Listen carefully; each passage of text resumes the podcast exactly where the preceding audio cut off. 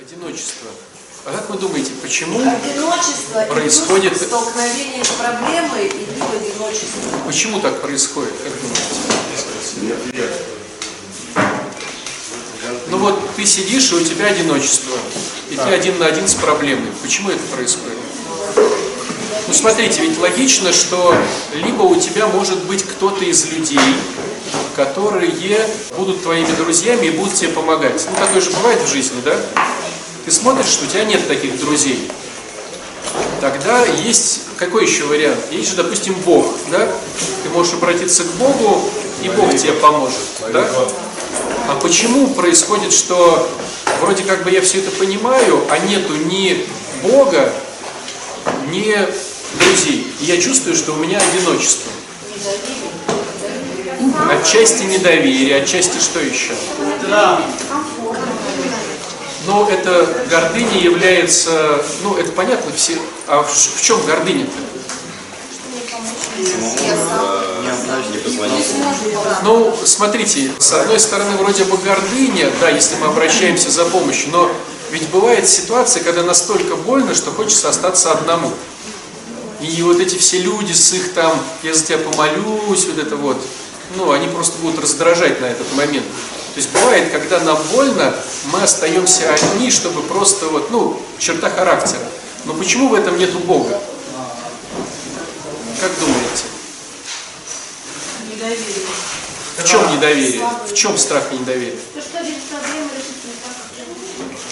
Потому что если я позову силу более могущественную, чем я, а это является Бог, Он может разрулить все так, как я не хочу.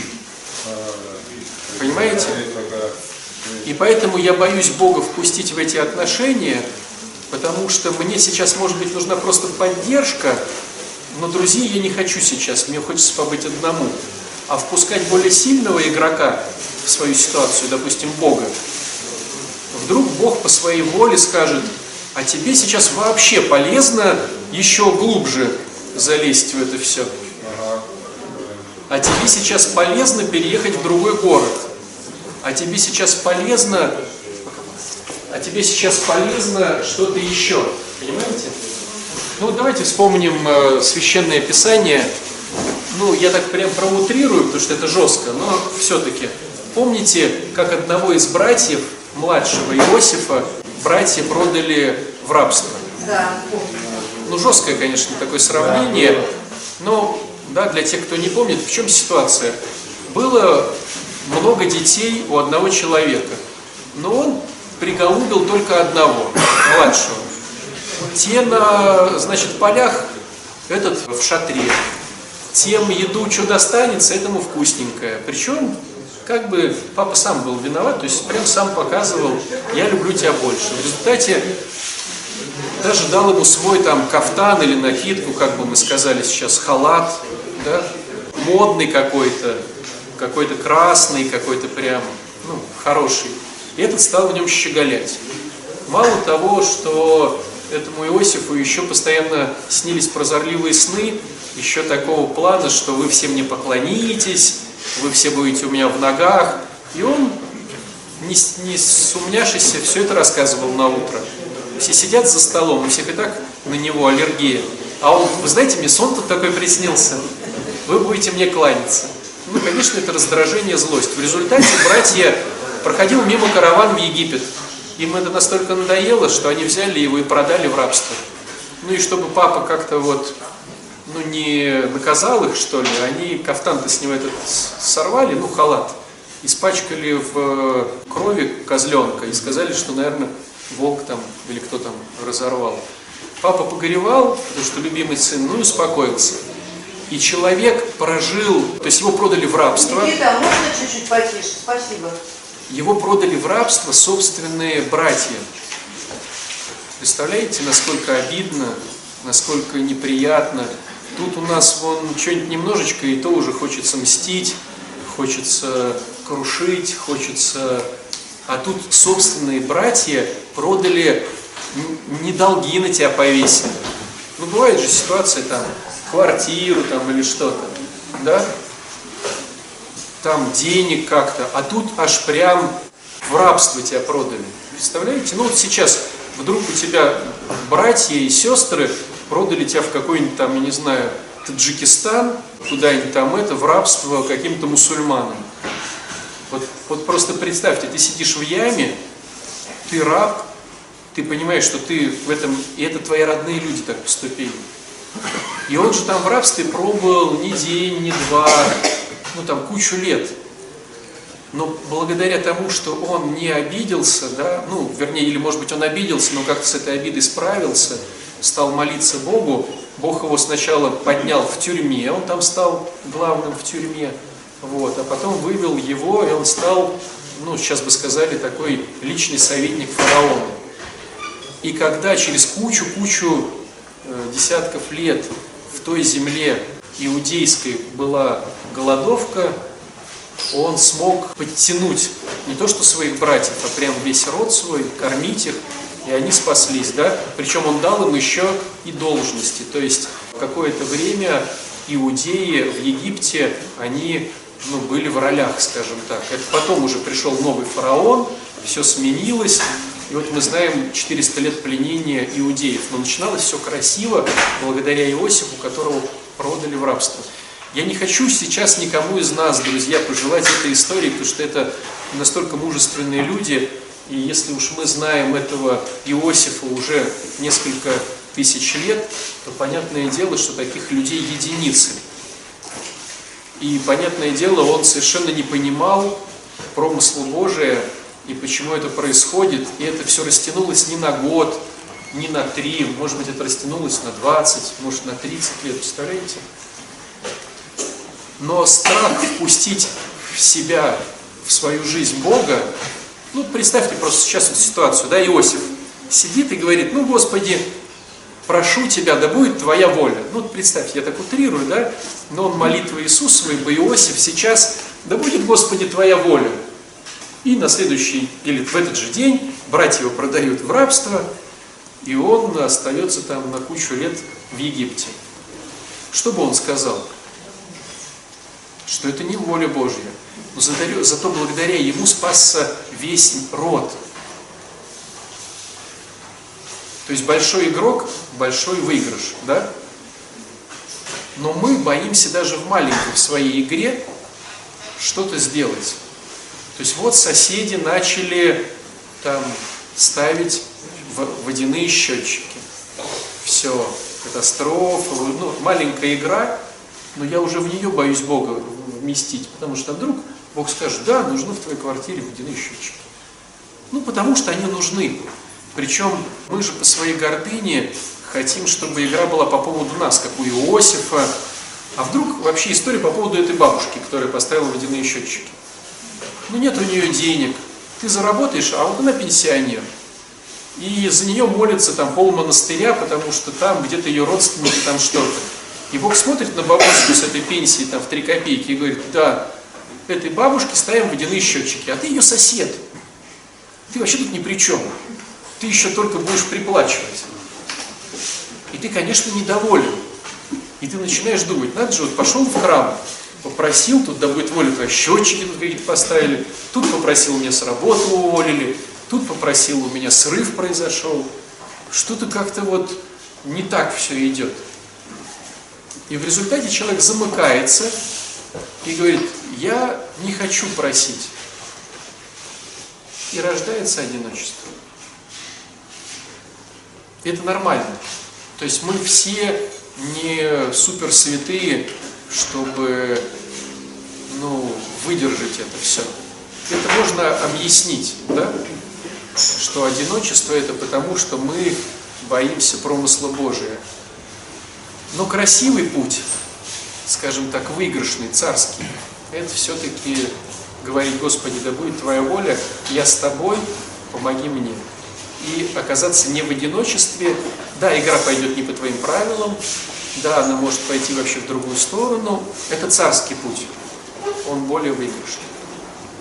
Но если ты на него не согласен, это тоже нормально, потому что мы все, ну, обычные люди, и мы боимся, и не просто так мы боимся, потому что мы росли в каких-то семьях, как-то у нас было тяжело, ну, то есть мы имеем право бояться. Но путь царей и победителей это все-таки довериться Богу. А там уж каждый выбирает свое. Самое, знаете, здоровское в этой всей истории, что Бог тебя будет принимать и любить, выбрал ты его путь или ты выбрал свой путь. Все равно Бог тебя любит. Мы вот учимся в программе, да, вот человек сорвался, мы все равно учимся уважать. Это его выбор, да. Правда, многие созависимые не дают выбора употреблять другому человеку. Начинают его спасать. Ну, может, кто-то знает эти истории. А я хочу, чтобы он Вообще не не употреблял. Вообще Вообще не не дают. Ну, я чувствую, это твоя боль. А вообще не хотят давать. Хотя, как мы знаем, вещество – это анестезия, и кто-то по-другому не умеет. И, может быть, эта анестезия на данную секунду спасает его психику от разрыва. Я не говорю, что надо употреблять, да? Но я говорю о том, что ты не имеешь права мешать человеку жить его жизнью. Ты можешь показать ему царский путь. Но порой бывают ситуации, когда человек по каким-то причинам ну, не может его выбрать. И он, допустим, да, в нашем сейчас контексте беседы он употребляет. Но эта анестезия защищает его от какой-то боли. Еще очень мешают внешние факторы. Да, И ты сейчас свою боль рассказываешь. Да, Какие внешние факторы? все. Посмотрите, я сейчас нахожусь, да, мне хорошо. Я отдыхаю. Я здесь отдыхаю. Вся Хочешь, мы тебе раскладушку поставим? Все, все на отделении отдыхают, да, с ребятами там. Вот. Прихожу домой, у Не меня, отдыхаешь. у меня мать больная. После инсульта и в очень плохом состоянии. Мне за ней надо ухаживать. Соответственно, мне на работу никак не устроиться. Потом пошли э, приставы за алименты. Один суд, сейчас должен быть еще второй суд. То есть я выхожу, я выхожу на улицу, менты, прихожу домой, мама, извиняюсь за выражение. Куда мне деваться, не деваться некуда. Выпью пиво полегче. Вот видите, вот, смотрите, получается, что анестезия, да, употребление, это все равно инструмент.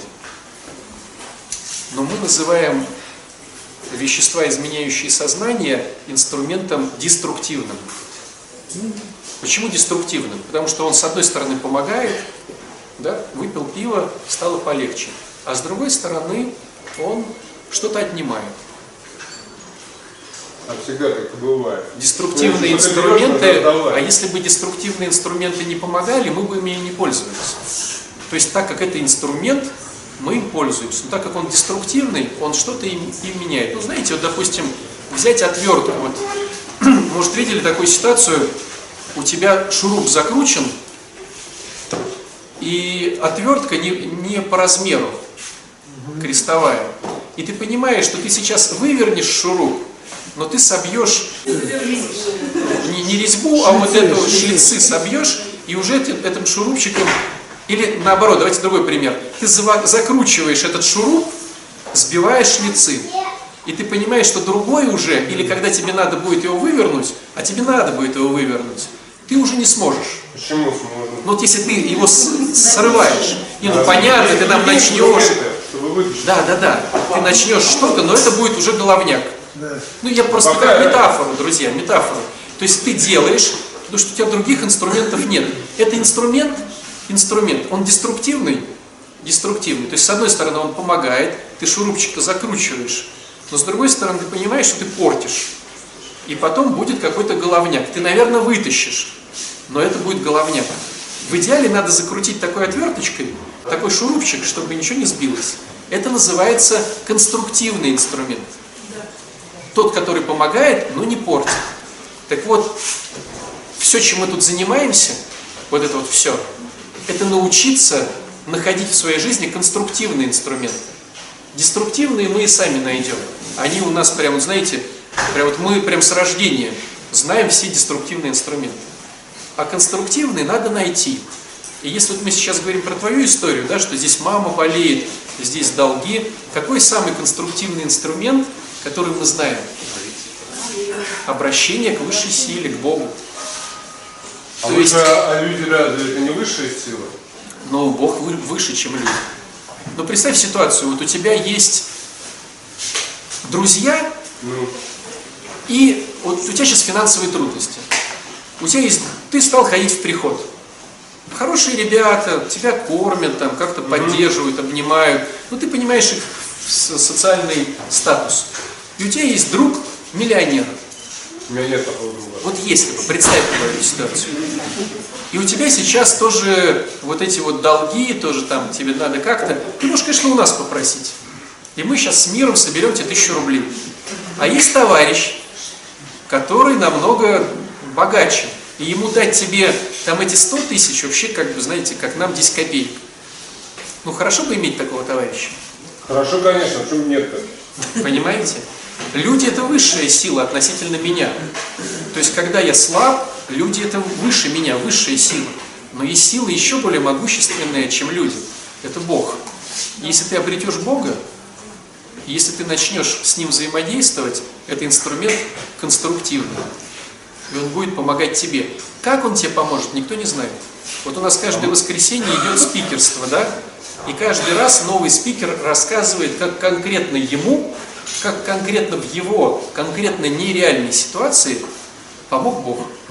И всегда история разная. Вот я могу сказать. Мы сейчас не про это, мы сейчас просто накидываем.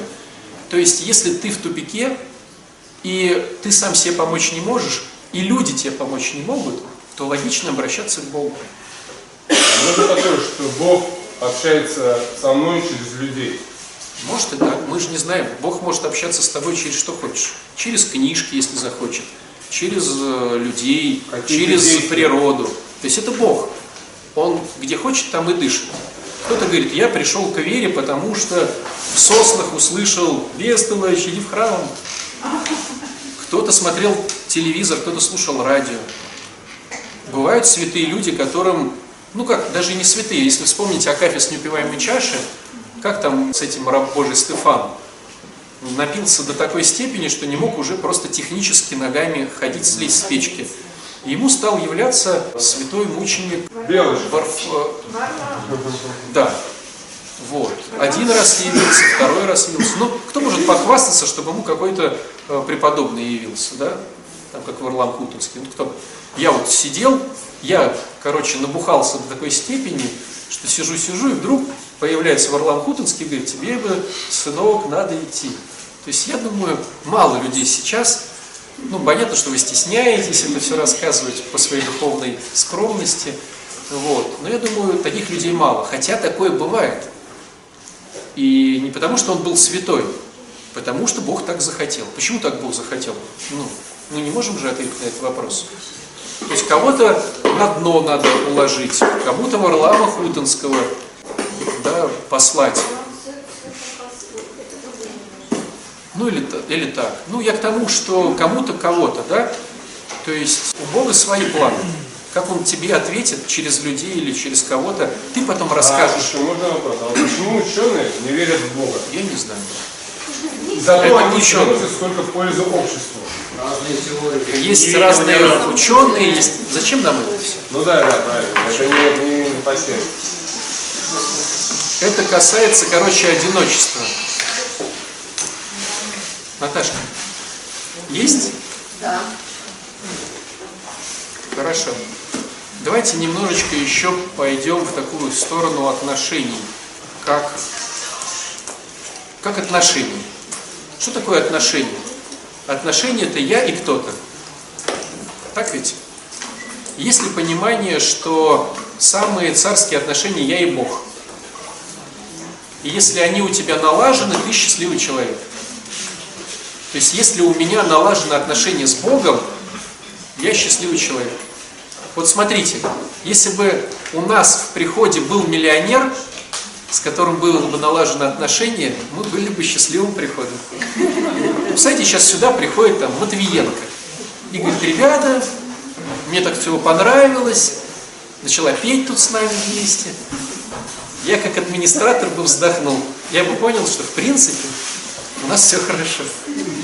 Ну, понимаете, да?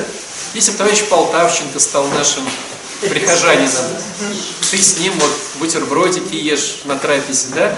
Есть ли понимание, что было бы все у нас там с облачениями хорошо в храме, с э, иконами. Ну, понимаете, о чем речь, да? Или бы ты понимаешь, что вот стоит хорошо одетый какой-то богатый дядька, который говорит, слушайте, так все нравится, вы так занимаетесь, и вообще я сам выздоравливающий, вообще я всю вашу тему знаю, и вообще вот у тебя проблемы, не парься, у кого проблемы, вообще подходите, я вообще взял 12 шагом, тут вообще все, значит, долги всем раздавать. Есть ли понимание, что у нас бы увеличилось количество прихожан? Но если бы по сообществу пошел слух, что у нас тут кто-то взял себе как девятый шаг, а потом как двенадцатый, да, раздавать чьи-то долги. Есть ли понимание, что ты бы хотел с ним сдружиться? То есть ты приходишь в храм, даже если у тебя долгов нет, ну ипотеку ты хотел брать там какую-то, а у него, а, а чего? Он так служит, он так весть несет. Пускай несет, мы-то что? Тем более мы знаем, что ему это несложно. Он может купить себе планету. Но вот его девятка-двенашка, да, это вот так. Было бы понимание, что ты бы с ним не ссорился. И даже бы рядом старался петь с ним на божественной литургии. Представляете, это просто, мы сейчас говорим о людях, а представляете Бог, какими обладает возможностями. То есть, если бы у нас был налажен с Богом контакт, то мы бы были ну, самыми счастливыми людьми. Но с Богом все сложнее. Потому что это как тот миллионер, которого своеобразное чувство юмора, и который говорит, я, конечно, дам тебе денег, но для этого, там, я не знаю, похудей на 40 килограмм. Ты говоришь, почему? Он говорит, я так хочу. Вот ты бы похудел на 40 килограмм, если бы этот дядька, наш прихожанин-миллионер, закрыл все твои долги. Олег, потом за два дня попал. За, какой промежуток. А он такой говорит, за три месяца хочу. Он такой, знаете, филантроп, такой вот... Худел. Похудел бы? Я за два месяца 25 килограмм. Но я к чему хочу сказать? И вдруг мы узнали, что Олегу сказали похудеть на 30 килограмм. Маше сказали начать отжиматься 100 раз. Ты такой под, под- думаешь, подходить, не подходить.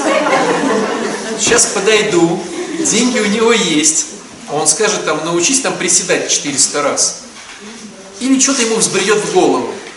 Конечно, понятно дело, что мне полезно похудеть, отжиматься 300 раз, там, приседать 400, петь научиться, мне это полезно.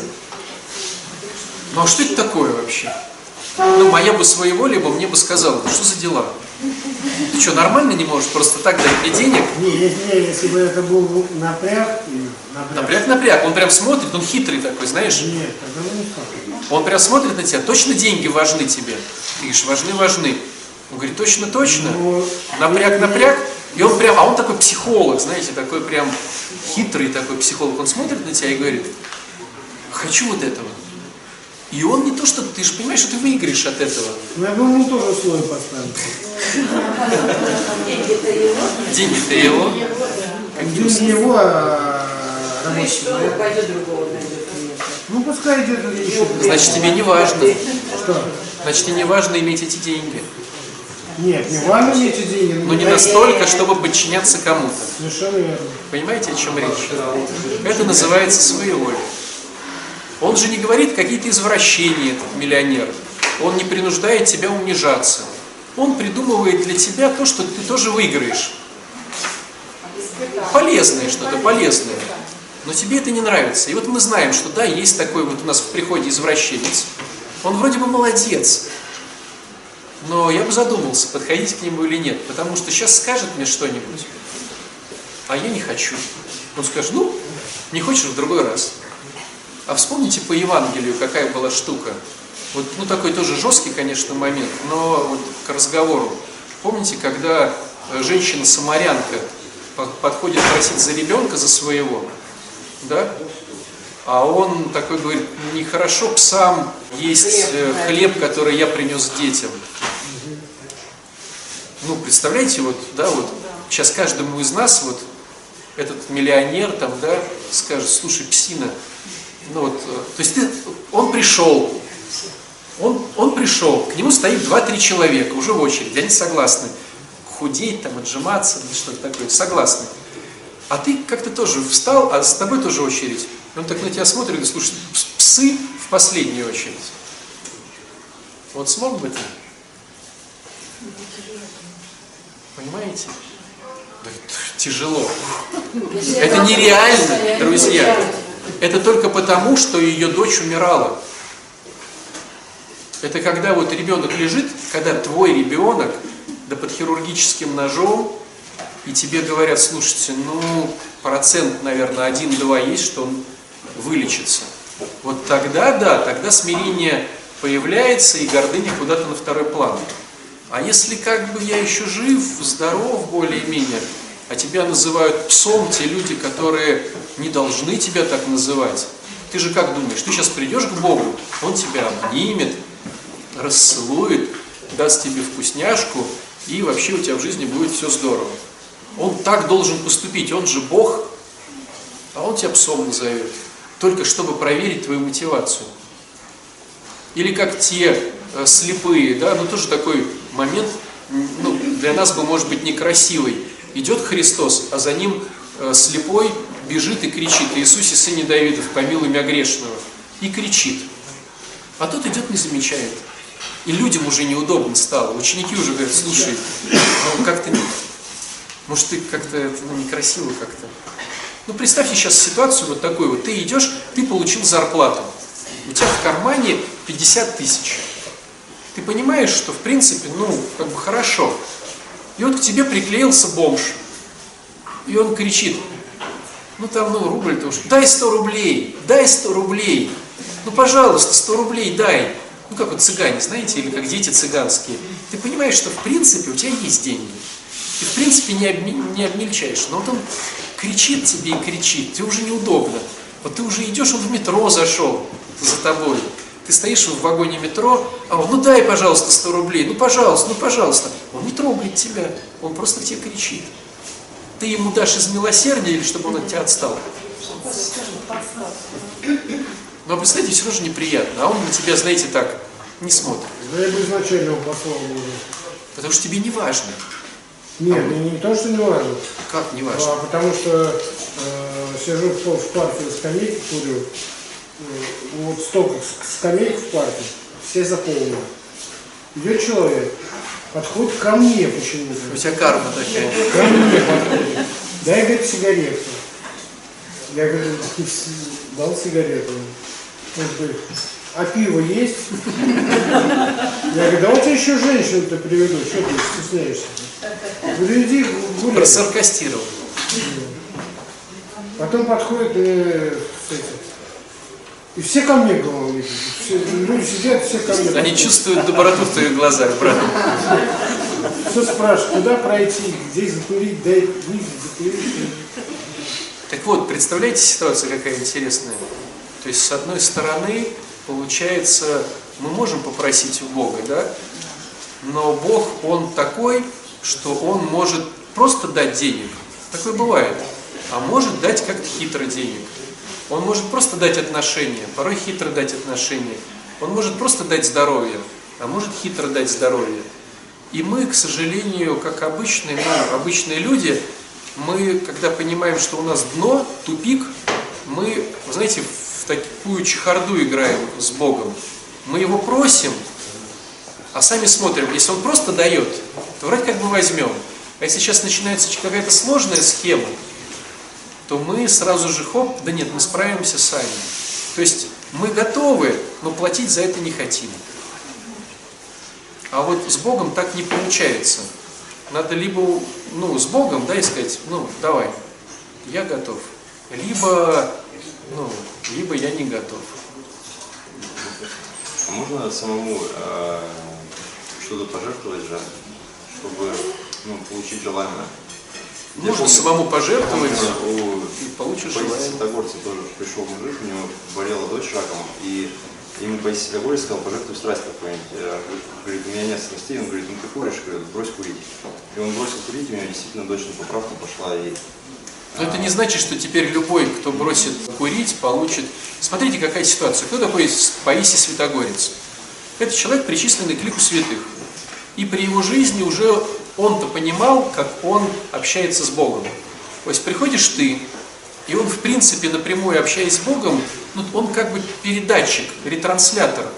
И если Бог скажет что-то, он передает. Если ты сейчас подойдешь ко мне, такого ретранслирования не будет. Я такой, знаешь, ну, я начну свою, свою голову включать.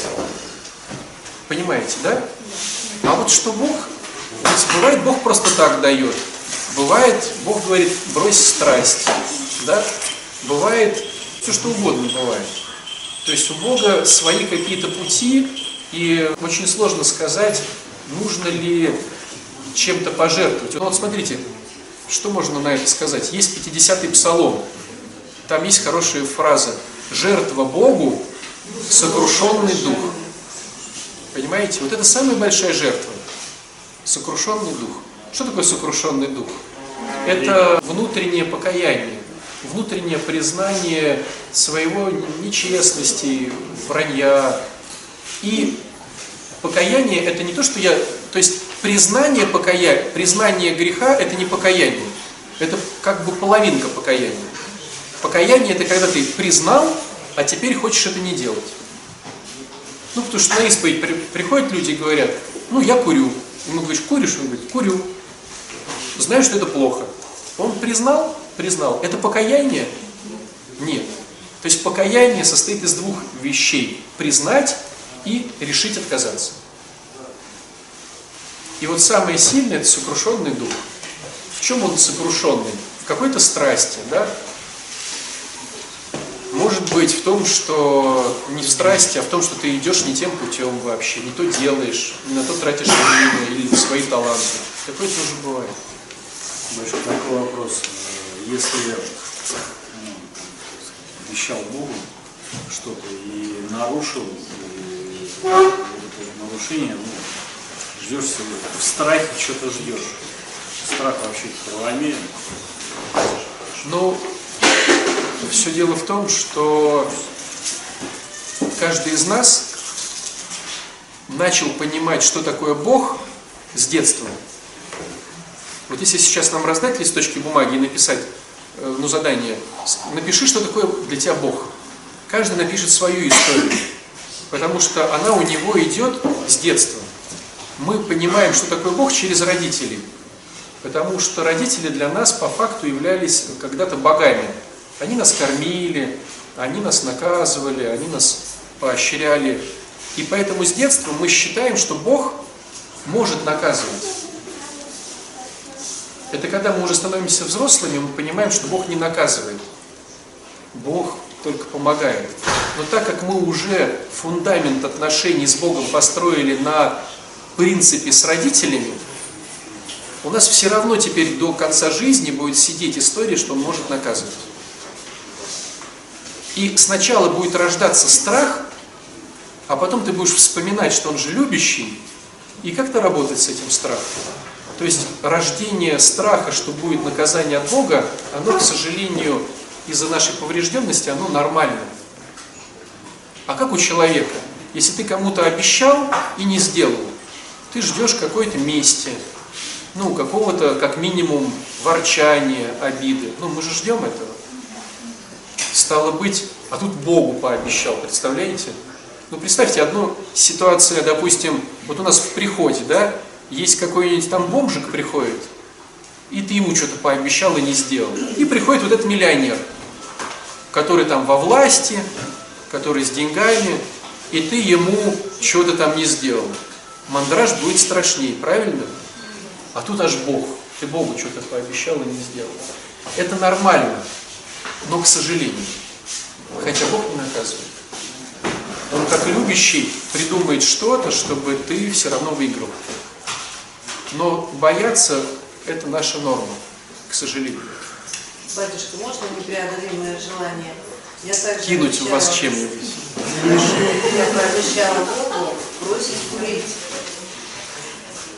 Когда он заберет моего ну, определить сы- э, сына в реабилитационный центр. Бог это сделал. Сын поехал в центр. Я бросила курить на месяц. Я потом опять... Сын ушел с центра, да? Ты? Господи, контракты разорваны. Я месяц такая, о, аллилуйя, да, я не курю. А потом я уже, блин, загордилась, и я стала опять курить. ну, сын приехал там через 7 месяцев с репцентра, пару месяцев там ля-ля-ля, и я курила, и у меня сын в срыве, и до сих пор я курю, ну и сын тоже не хочет выздоравливать. То есть Бог он наказывает. Ну, по Чем крайней мере, он не наказывает, но он э, бьет мордой там, Ну, это твоя стенку, интерпретация. еще что-то, типа того, что надо начать себя. Ну, опять же, понимаете, ну, видите, да, что у Наташи это с детства про- прошито, и теперь любые темы с Богом ты будешь интерпретировать, как меня бьют э, мордой. Вот то ли это моя программа, то ли что, когда я закурила через месяц, а сын в я думаю, вот я нарушила перед Богом свою, э, свою клятву, да, свое обещание. И он мне также, мои желания, чтобы сын выздоравливал, он также разрушит запросто, это в его власти. Ну так и случилось. То ли это моя программа, А сын ли- тут ни при чем, да? то ли Бог хочет, чтобы я, ну, сама начала... Давайте немножко по-другому на это посмотрим. Вот давайте сегодняшнее Евангелие возьмем. Ученики спрашивают, почему у нас не получилось исцелить бесноватого ребенка. И он говорит, только молитва и пост могут все это сделать. Молитва и пост. То есть, что сейчас было у Наташи? У нее был пост и молитва. Она помолилась и сказала, Господи, да? Пошла какая-то молитва. А потом она взяла на себя пост. Это, кстати, у Паисия тоже проговаривается. То есть, да, вот с, с этой э, девочкой, да, там Да. болела раком. Там э, продолжение истории было похоже. Там мужик этот потом снова закурил, и дочь все-таки снова заболела и умерла. Да. То есть получается, что ты помолись и возьми на себя пост. И мы видим по сегодняшнему Евангелию, что это инструмент, который может усилить твою молитву, пост. Может усилить. Но это не значит, что э, как только ты прекращаешь поститься, Бог в отместку, ах, ты меня подвела. Ну, и тогда вы понимаете, ну, если вот его распяли, а он же молился за этих людей, он же не наказывал их. Это люди, стоящие рядом, думали, э, что он сейчас будет молниями кидаться в них. Спасись сам, если спасал других, да? И сейчас молнии прилетят. Почему? Потому что мы бы так поступили, как люди. Если бы мы были бы сильны, мы бы стали мстить. А он не мстит. Он, наверное, ну так, я утрирую, расстроился, что ты дальше куришь. А дальше пошла просто история твоя, просто история сына. Вот и все. Алешка, можно вопрос? А почему, если вот так Бог нас так любит, да, почему он вы- выгнал из рая Адама и Еву, если он так любил? Потому что они сами решили уйти. Сами? Я не помню, что они сами решили. Вот выгнал. Понимаешь, вот всегда Почему он дал хочется... им именно вот этот вот запрет? Да, вот для чего? Если искушение, зачем он это дал? Ну, во-первых, как вы понимаете, друзья, все понимают, о чем вопрос, да? Во-первых, э, ну, история Адама с Евой, изгнание Израиля. Во-первых, как вы понимаете, друзья, мы сейчас как муравьи пытаемся понять, почему над нами прошли резиновые сапоги этого самого э, лесника. Но есть теория, почему они прошли. Понятное дело, что когда мы окажемся там, у каждого из нас будет возможность спросить, Господи, я вот все-таки не понял, что там с Адамом, с Евой. Ты увидишься с ними, ты с ними переговоришь, ты спросишь у Бога. Сейчас, по- сейчас пока домыслы, понимаете, да? Рассказываю домыслы. Один из домыслов говорит о том, что надо для всего созреть. Вот представьте сейчас ситуацию, может вы видели даже в жизни, или у вас была такая, если сейчас молодому мальчишке или девчонке лет 16 дать миллион долларов, полезно это будет? А я думаю, полезно. Понимаете, о чем речь, да? Ну вот очень часто бывает, когда в литературе... У меня не было таких примеров э, среди друзей, но я видел, знаете, на чем основано, вот когда артисты вот эти молодые снимутся в каком-то фильме, у них пошли, пошли деньги, а потом он спился, или там сторчался, или стал таким прям гордым-гордым. То есть груз не по, не Да, Что девушка. Леонардо, Леонардо Ди Каприо наоборот. Бывает, бывает. Я не знаю про Леонардо Ди Каприо, я сейчас просто как метафору привожу. А, То есть бывает ситуация, когда это неподъемный груз. Если брать другую метафору, каждый тренер, когда ты к нему придешь, он не даст тебе сразу штангу 100 килограмм. Он даст тебе сначала пустой гриф и скажет, ну, там, давай, поразминайся, покажи. Ты поразминался, гриф поднимаешь, он тебе маленькие блинчики. Тренер нормальный, он тебе не станет сразу же давать то, чтобы тебя прижало, да грудную клетку сломило. Он тебе постепенно дает нагрузку.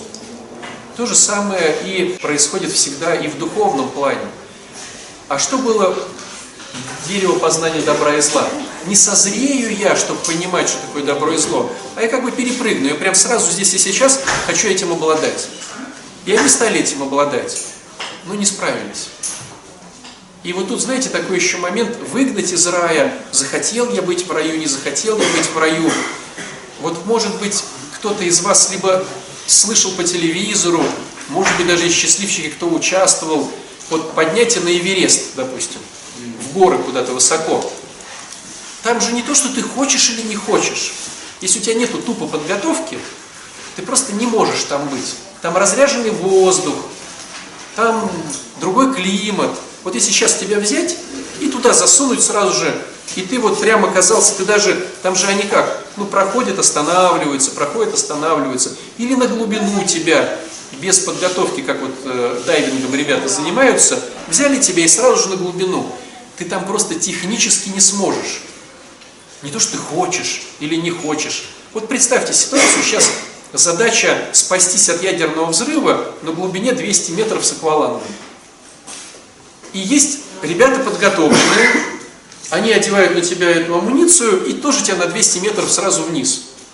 И у тебя там барабанные перепонки, да, там это болезни эти все, да. И чего? Они что, не хотели тебя туда? Они говорят, давай с нами на глубине 200 метров, мы спасемся. Взрыв там прогремит, мы спасемся. Они хотят. Они тебе э, дают возможность, отдельно тебе амуницию. Ты вроде бы хочешь спастись, но ты не можешь без подготовки присутствовать на глубине 200 метров. Технически не можешь. Не то, что не хочешь. Не можешь. И представьте вот ситуацию. Ты появляешься на том свете, тебе открываются врата, да, там Христос выходит, говорит, заходи. С апостолами, все красиво. Петр, Павел, говорит, заходи. Мы хотим. Ты бы что, не хотел в раю оказаться? Ты говоришь, конечно, хочу. Кто же хочет в ад-то? Заходишь туда, и ты не можешь там быть. Почему? Потому что там другая субстанция, она про любовь. А у тебя в голове месть, раздражение, обиды неотпущенные, нечестность и ворох. Ты бы хотел быть в раю. Дверь открыта, пожалуйста, амуницию дают. И ты, может быть, даже зашел туда, но ты чувствуешь, что тебе это очень больно. Вот представьте себе на секунду, что рай – это постоянное восхваление Бога. То есть, говоря нашими примитивными словами, это литургия. Вот сколько ты сегодня нормально постоял на литургии, чтобы тебе было хорошо? Вот не отвлекался ли ты? Вообще не было. А кто простоял классно вот полтора часа? И еще постоял. Получилось? И вот представьте, да, у нее получилось. Аня выдержала полтора часа. Она выдержала и говорит, еще полтора часа. Ну, она такая, ну хорошо, еще полтора часа. Потом еще полтора часа. Там постоянно литургия. В раю литургия постоянно. Херувимы поют. Тебя говорят, слушай, ты там пел тоже, может ты тоже здесь поешь? Ну ты попел час. Да, слава Богу, Христос воскресе, и же Херувимы, попел час. Попил водички, тебе еще надо час петь. Вот сколько бы ты реально выдержал марафон литургии, ну вот если бы вот, вот чисто так, да, вот допустим литургия идет там 20 раз подряд. Вот ты выдержал бы 20 раз подряд литургию. Я вам могу сказать, что когда мы сорокауст служили, сорокауст это в один день одна литургия, но 40 раз подряд. Ну, это очень сложно. Сегодня литургия, завтра литургия, послезавтра литургия. Но один раз в день всего лишь. Не подряд, А один раз в день, но 40 дней, без перерыва. Полтора часа в день. Не 24 часа, а полтора часа в день. Ну, сначала народу целый храм. О, батюшка что-то, как всегда, придумал. Ну, через три дня там стойкие мучачесы стоят, которые просто вот для себя в голове, я должен, чтобы вот там кто-то не умер там. И вот они вкопанные такие кремни стоят, им уже все плохо, они уже на литургии картошку пересажали. Они стоят, они просто присутствуют на литургии, но их задача присутствовать 40 дней подряд. Не молиться 40 дней. А представь, даже если там в, в раю поблажки и там литургия только полчаса в день, а все остальное время тишина, полчаса в день. Но каждый день. Не год, не два. И ты такой через сколько ты скажешь, а какие есть еще варианты? Вот через сколько? Через месяц, наверное. А двери-то открыты, понимаете, как в реабилитационном центре. Двери-то открыты. Хочешь, да, вот там другие двери тоже открыты. Вот через сколько ты скажешь, что-то как-то вот, что-то вот летают, поют, все такие вот. А у тебя же страсти-то никуда не делись, они же бушуют внутри. Тебе чего-то хочется. Не можется, но хочется. Вот ни у кого не было такой ситуации, когда хочется заесть какую-то заморочку в голове. Приходишь в магазин, и вроде деньги есть, а нечем заесть. Ну, не знаешь, чем. И вот ходишь, как вот тебе нужно вещество, которое изменит твое сознание. И их вроде много веществ, целый супермаркет, а твоего вещества нет. Хочется, очень хочется. Думаешь, что бы съесть сейчас такого? Вот может сладенького или солененького? Желе. Да. Хочу желе. Нету желе. Есть. Есть желе, но, но вишневое, а мне бы сейчас клюквенькое. А у вас есть такое же, только с перламутровым? Нету. Будем искать. Представляете? А там вот они поют и поют, поют и поют. И тебе еще говорят, а ты что не поешь? Ты не знаешь на книжку.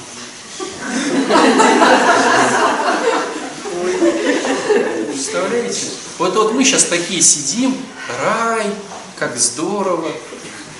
А попробуй. И если ты здесь не на этот навык не наработал, то как он там у тебя наработается? Тоже будет тяжело. И вроде бы двери открыты, и вроде бы скафандр тебе этот дали, и вроде бы все готовы помочь тебе на эти 200 метров опуститься, а ты там не можешь, не потому что не хочешь. Вот это будет страшно. И тогда встает вопрос, а в чем тогда смысл молитвы за упокой?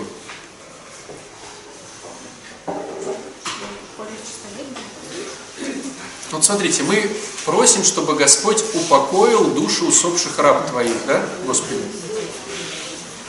То есть, когда человек попадает туда, мы просим, чтобы он там оказался с Богом. А если человек не хочет? Ну, он может отказаться, конечно. А в чем так? Это понятно, понятно. Я просто к тому, в чем смысл нашей молитвы за упокой? Мы же молимся за упокой. Потому что мы хотим, чтобы он был получше. Не-не-не, но это как бы деструктивные вещи, но все же в церкви же присутствует молитва за упокой, да? Мы Мы хотим дать ему сил выстоять на этой литургии. Понимаете? Ну вот представьте себе сейчас ситуацию, что вы верующие люди, искренне верующие, а ваш близкий человек, либо ребенок, либо там папа, мама, бухарики. И вы понимаете, что только вот через Бога они могут стать трезвыми. И вдруг этот человек, это чадо, согласилась пойти на литургию. Ну ладно, схожу, мол, там. Только ты не иди, мне там неудобно с тобой. А я вот схожу. И ты смотришь так 10 часов. Сейчас должно там все начаться. И ты такой, Господи, помоги ему, ну, не уйти. Господи, помоги ему не уйти. Господи, помоги ему не уйти. Это будет твоя молитва за человека, который, по идее, ты просишь, чтобы у него появились силы выстоять на этой литургии. Он же может не выстоять. Он же может сказать, что какой-то тут все поют, что-то ничего не понятно, что-то стоят, и уйти. Но ты же как любящий просишь, и сегодня просишь, и завтра просишь. Потому что знаешь, что ему там полезнее. Ну, он по-другому не сможет. Но ему-то там тяжело. И может быть вот сегодня, стоя на литургии, ты хотел уйти, но не ушел, только потому, что за тебя кто-то молился. Это не обязательно живые, это может быть усопшие, может у тебя в роду есть какой-то священник или монах, или праведник какой-то. И ты, может быть, сегодня пошел в храм, хотя у тебя были соблазны поспать, там э, что-нибудь поесть, я не знаю, куда-нибудь сгонять.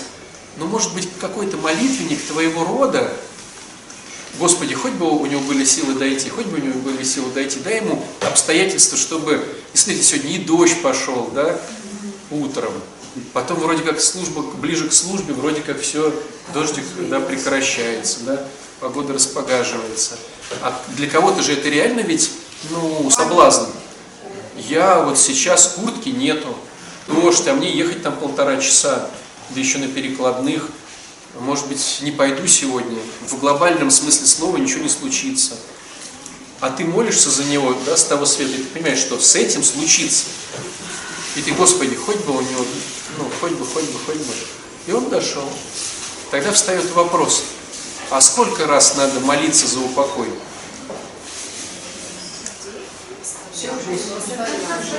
Он же там находится в постоянной литургии, понимаете? То есть он там находится в постоянном соблазне, а тут свалить. А оттуда могут молиться за нас? Конечно. В том-то и разговор, что, может быть, мы здесь, потому что за нас молятся. Почему-то. Мы все это узнаем точно, когда мы там окажемся. Есть даже вот, ну, такой вот момент, кто любопытный, может сразу все узнать, а потом, когда мы уже будем приходить, он, ты не трать время, я сейчас тебе все расскажу. Значит, с Адамом и Евой была такая история. То, что про упокой, это батюшка тут напридумывал. Тут вообще какие-то идут штуки, никого не пускают.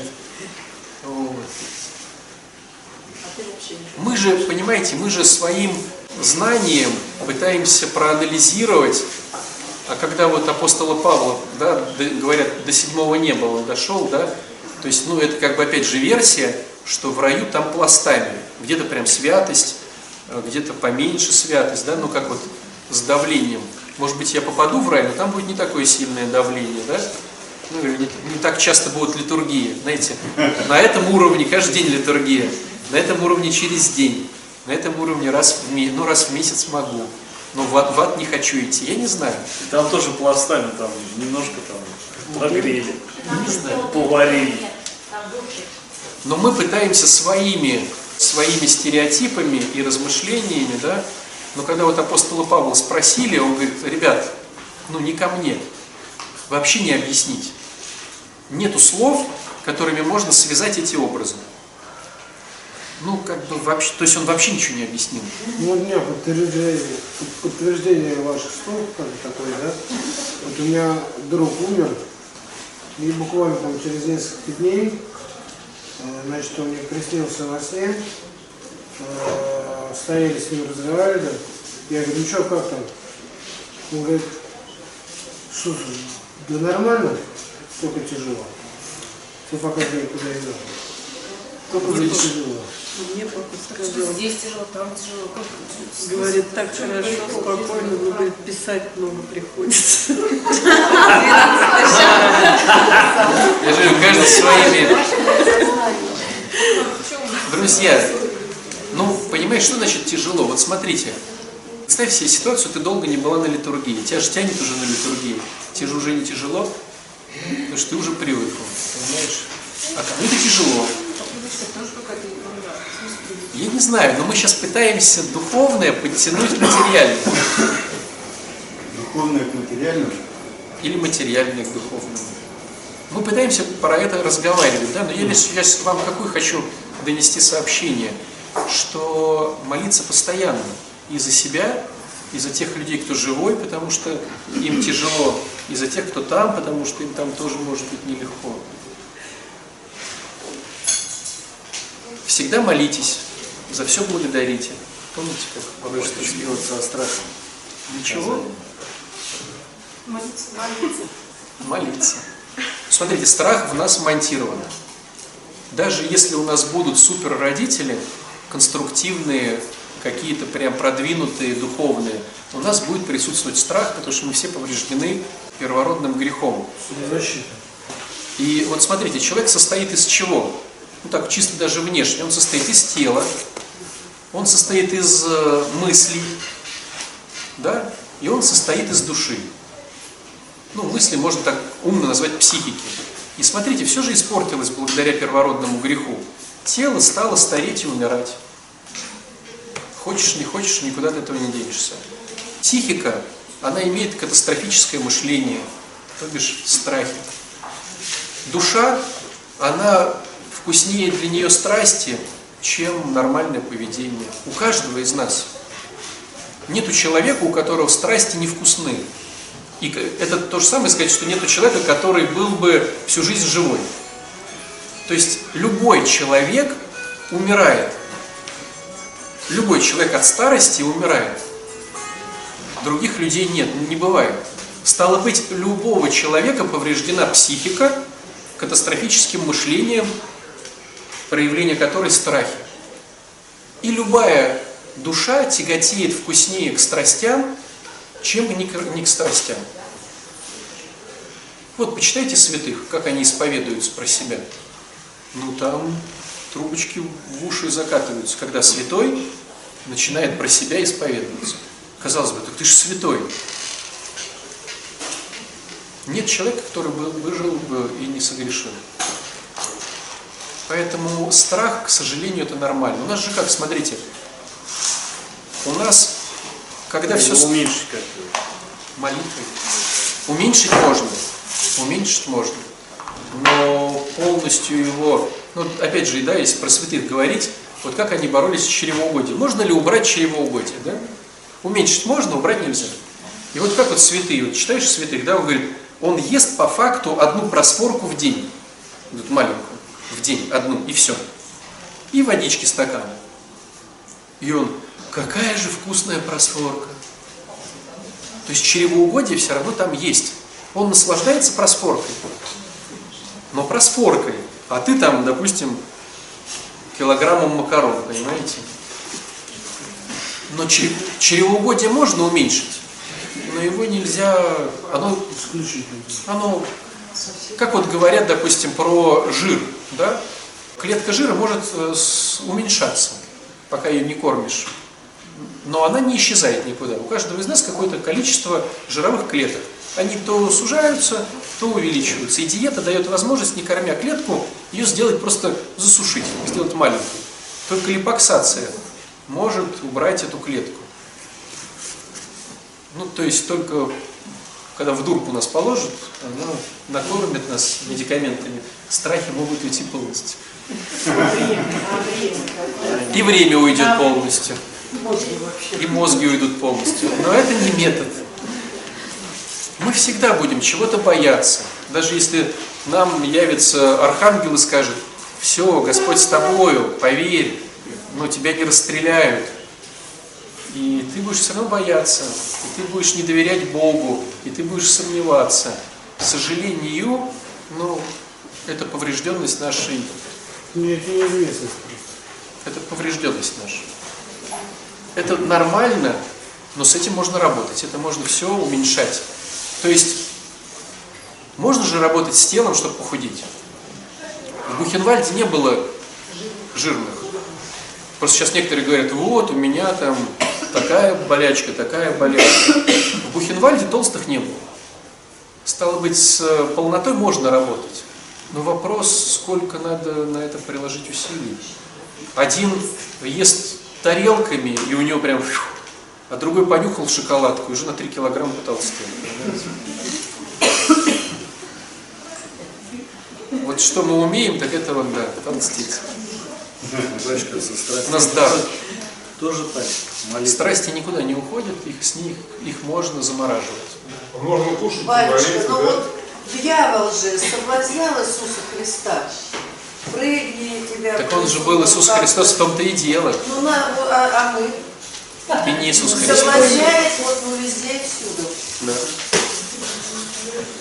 Никогда у вас, никогда у вас не было такой штуки в детстве, когда либо вам подарили шикарный подарок, либо, либо кому-то из ваших, либо вам подарили шикарный подарок, а брат или сестра, или кто-то на улице из друзей его сломал по зависти, либо вы видели такую ситуацию. Ну, то есть такой вкусный подарок подарили там одному из братьев, там из сестер, вы его вынесли в песочницу, кто-то посмотрел и сломал, потому что зависть. Вот такая же ситуация и здесь. Господь сделал человека, такого вкусного и классного. И этот не может остановиться тебе, понимаешь, он постоянно хочет сломать. Ну вот видишь, что соблазн, вот видишь, что вот соблазн, да, в ситуации всякие разные. Ну вот, у тебя сейчас курение, вот давай по твое курение. Вот ты знаешь, что это плохо. Знаешь, Курение это вот мое, а вот люди, которые... подожди, давай прям соблазняют. конкретику. Купи это, тебе будет хорошо, купи вот Отстань от людей. А Вот как давай про сигаретки вот эти. вот смотри, сигаретки. Вот ты сидишь в храме. Вот смотри, ты сидишь в храме. Ты уже сколько сейчас в храме находишься по времени? Вот сейчас. Ты во сколько пришла сегодня?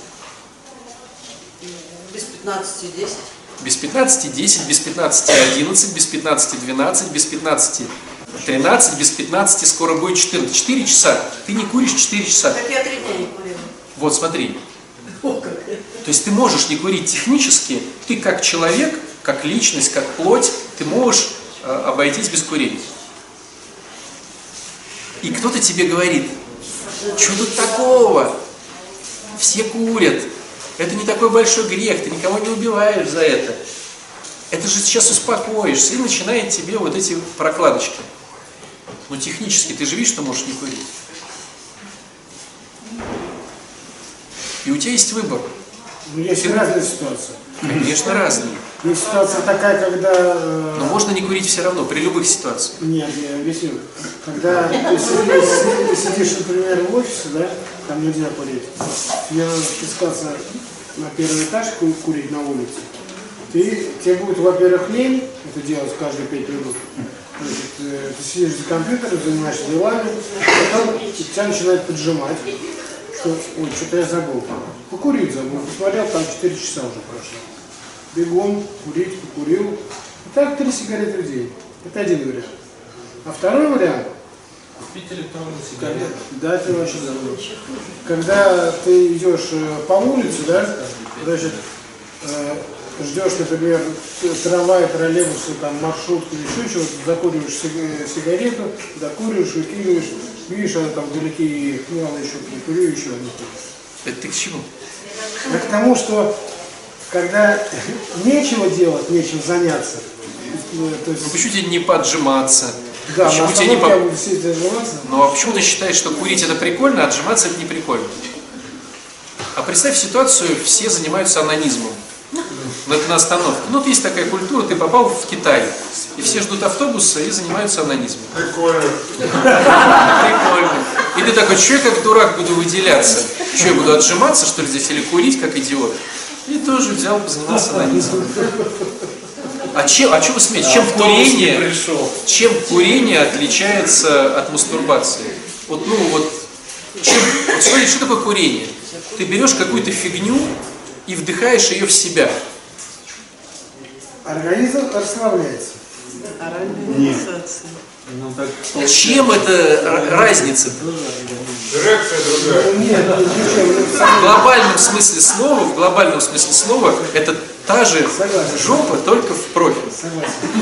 Но просто в нашей культуре это нормальная жопа, а это какая-то интимная. Хотя в ну, по большому счету это бред. Вот когда начнешь закуривать на остановке, вспомни сразу.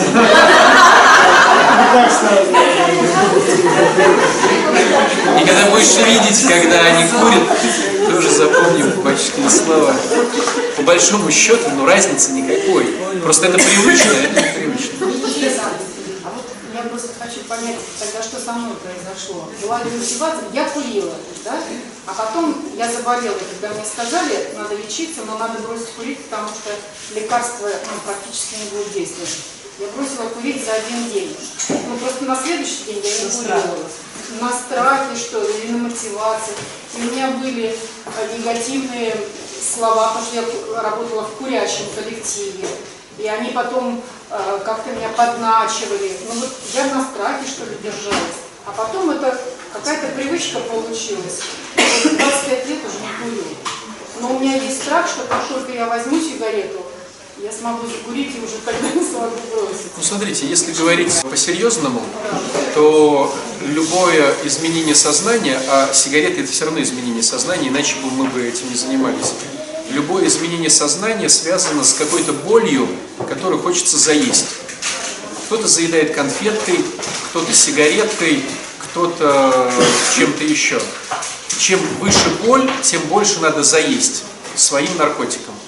И сложность заключается в том, что если ты на силе воли, от страха перестаешь это, этот наркотик употреблять, а боль ты не убрала, то оно у тебя сублимируется в любую другую ситуацию. То есть боль осталась, надо все равно ее заесть.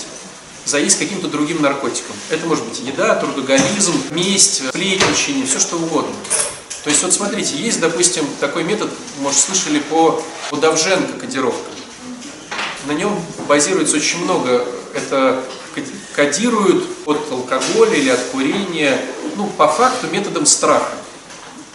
То есть технически человек при, приобретает рефлекс не как только он употребляет, у него что-то происходит. Либо он там блюет, либо там он боится, либо что-то еще. И он не употребляет, потому что у него страх. Но корень-то никуда не делся. То есть он не употребляет, не употребляет. Родственники заплатили, чтобы не употреблял? Он не употребляет. батюшка, простите, перебил, вот пустышка кодировалась и от курения. Подожди, подожди, не про то разговор. Разговор про то, что приходят родственники и гов- говорят, вы заплатили? Заплатили. Он не употребляет? Не употребляет. Чего вы от нас хотите? А оно просто взяло вот этот корень и вылез через другое. То есть, говоря в глобальном смысле слова, у тебя ничего не изменилось. Просто в социальной норме того времени, что женщина курит, ты перестала курить, ты стала лучше, но ты, может быть, приобрела социально приемлемую норму. Допустим, ты стала заедать. В глобальном смысле слова, да, да. В духовном смысле слова ничего не изменилось. Просто ты перестала, ну, с одного сменилась на другое.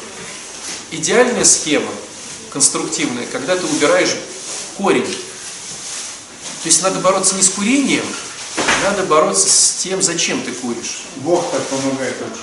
И когда ты убираешь боль, то курить как бы и не нужно. Вот это как красиво, это царский путь. Да, это у меня так было. Ну, А многих узнать? работать с духовником, со спонсором, молиться. У нас сейчас акафист, друзья.